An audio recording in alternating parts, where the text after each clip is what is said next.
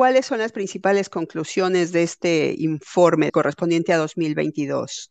Una de las principales preocupaciones, hacer un poco un llamamiento a los Estados miembros sobre esta corriente que se va progresando en diversos países sobre el tema del uso no médico del cannabis y alertando a los países que tomen conciencia de que la legalización del cannabis para uso no médico está en contravención del artículo cuarto de la Convención de única estupefaciente del 61. Vemos con preocupación la trivialización que se toma con respecto a el uso no médico del cannabis, la tendencia de la legalización del cannabis para uso no médico, principalmente en Latinoamérica y parte de Europa.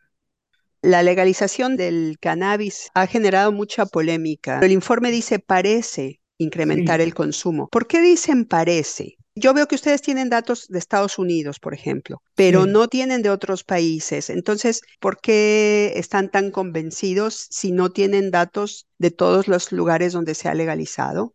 Justamente por eso, porque eh, no tenemos datos oficiales. Tenemos datos oficiosos de países donde hay legalización y no hay una información congruente los que nos reportan. Nosotros usamos los datos, por ejemplo, de un país que informa que se ha estancado o ha disminuido el consumo, pero por otro lado vemos que hay mucha venta e importación de cannabis. Entonces, no coincide mucho con los informes de estos países que dicen que el consumo se ha estancado y por otro lado tenemos informes de otros organismos que no son precisamente de, los gobiernos, ONG que informan del consumo ha crecido principalmente en escolares y esos datos tratamos de cruzarlos con los informes oficiales de los países y no son muy congruentes. Por eso es que la palabra que usamos es parece, hasta tanto no tengamos un informe oficial y congruente de los países, no queremos decir de que definitivamente el consumo ha aumentado. Tampoco tienen ustedes datos para comparar cuánto crece donde está legalizado y donde no. Sí, tenemos datos extraoficiales, pero oficiales no tenemos. Tenemos datos de ONGs que nos envían, pero los datos oficiales no reportan del consumo. Y según estos datos extraoficiales, ¿hay mucha diferencia en el aumento? ¿Es mayor el aumento en, en, los lugares donde se ha legalizado que en los otros? Totalmente, totalmente, es mucho mayor. La prevalencia ha crecido de un 9 a 15, 20% el consumo de cannabis. Otra de las cosas que destaca el informe es que los mercados ilegales siguen activos en, los lugares donde se ha legalizado el, uso recreativo del cannabis. ¿Esto quiere decir que la marihuana se vende más barata y que los vendedores o productores no pagan impuestos? ¿Qué quieren decir con los mercados ilegales? Mire, son dos cosas. Una es que los mercados ilegales tienen venta de marihuana con mayor contenido de THC que es lo que normalmente prefieren los consumidores. Y en segundo lugar, son mucho más baratas. Tenemos reporte de los precios oficiales de los gobiernos y los precios en el mercado negro, paradójicamente, son más baratos. ¿Cuáles son los argumentos de los gobiernos que han eliminado el cannabis de la lista de sustancias nocivas o que se lo están planteando de alguna manera? El objetivo por el cual habían hecho eso es disminuir o eliminar el crimen organizado que se dedica a la venta de cannabis. Ese objetivo no se ha logrado, inclusive ha crecido en algunos países. Y en segundo lugar, lo que pretendía es tener un mercado regulado y controlado de tal forma de que el cannabis no llegue a menores y tampoco se ha cumplido. Si bien podemos decir que las medidas que se han tomado son todavía un poco nuevas, había que ajustarla y mejorarla. El caso de Sudamérica, de Uruguay, el tema del crack o de la pasta básica sigue en auge. Uno de los motivos por el cual liberaron el cannabis fue para ver si ese consumo de crack disminuía. No se ha logrado ese objetivo, pero El propósito es que a mediano y a largo plazo eso suceda, pero hasta ahora no se ha cumplido ese objetivo. ¿Dónde queda la salud? ¿La salud preocupa a la hora de la legalización o no preocupa a las autoridades que toman estas decisiones?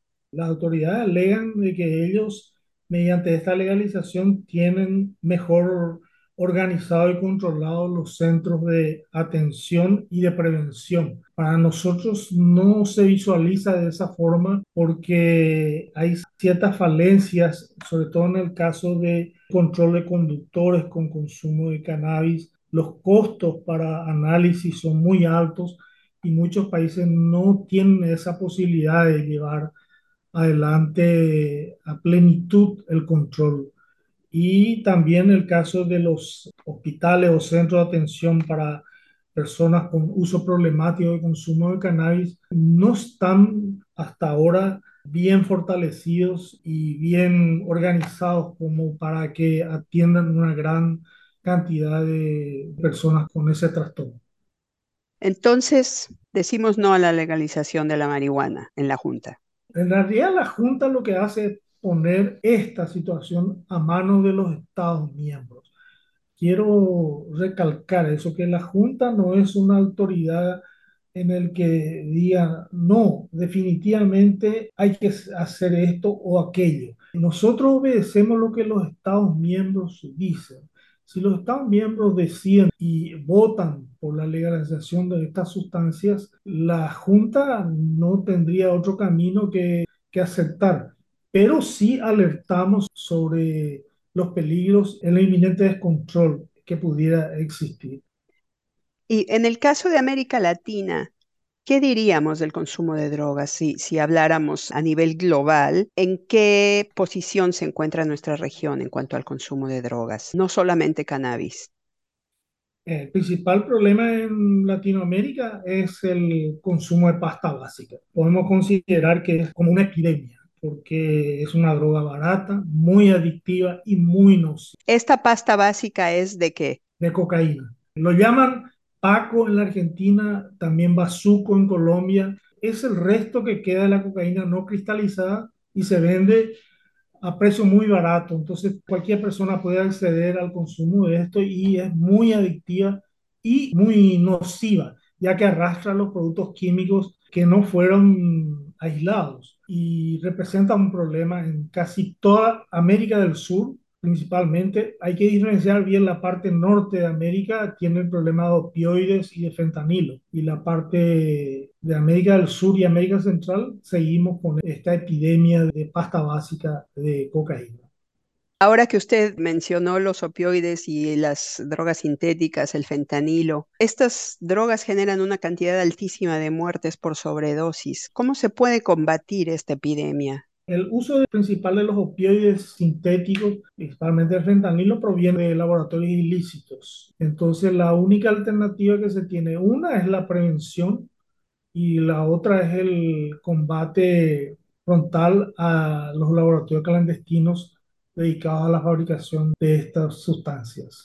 ¿Qué eh, incluye la prevención? Una prevención universal en escolares, en adolescentes y en personas mayores. Hay un programa de prevención muy bien estructurado por el NAIRA, en la que tiene acceso las poblaciones, sobre todo de Estados Unidos, y también en México han desarrollado una estrategia muy buena, pero que no da abasto lastimosamente. Es una tendencia, digamos, nueva hace seis años que está cada vez con mayor crecimiento y es preocupante. Lo que hace la GIFE es controlar los precursores y pedir a los Estados miembros que hagan todo lo posible para impedir que los precursores, que son la materia prima para la fabricación clandestina de los opioides, principalmente el fentanilo, llegue a manos criminales hemos desarrollado herramientas y estrategias para poner a disposición de todos los Estados miembros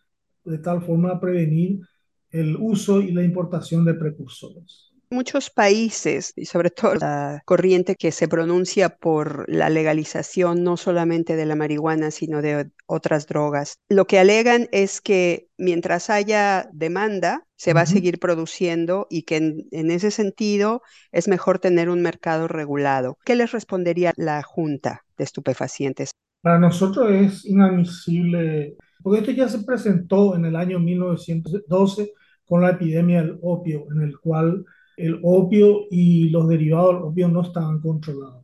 Y fue una catástrofe, murieron miles de personas.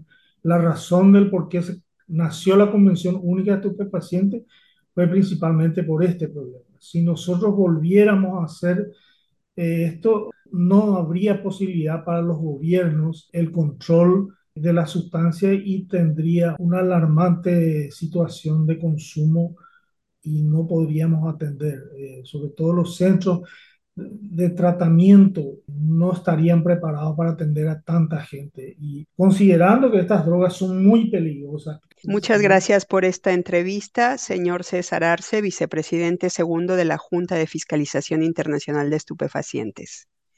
La entrevistamos desde Nueva York. Mi nombre es Carla García.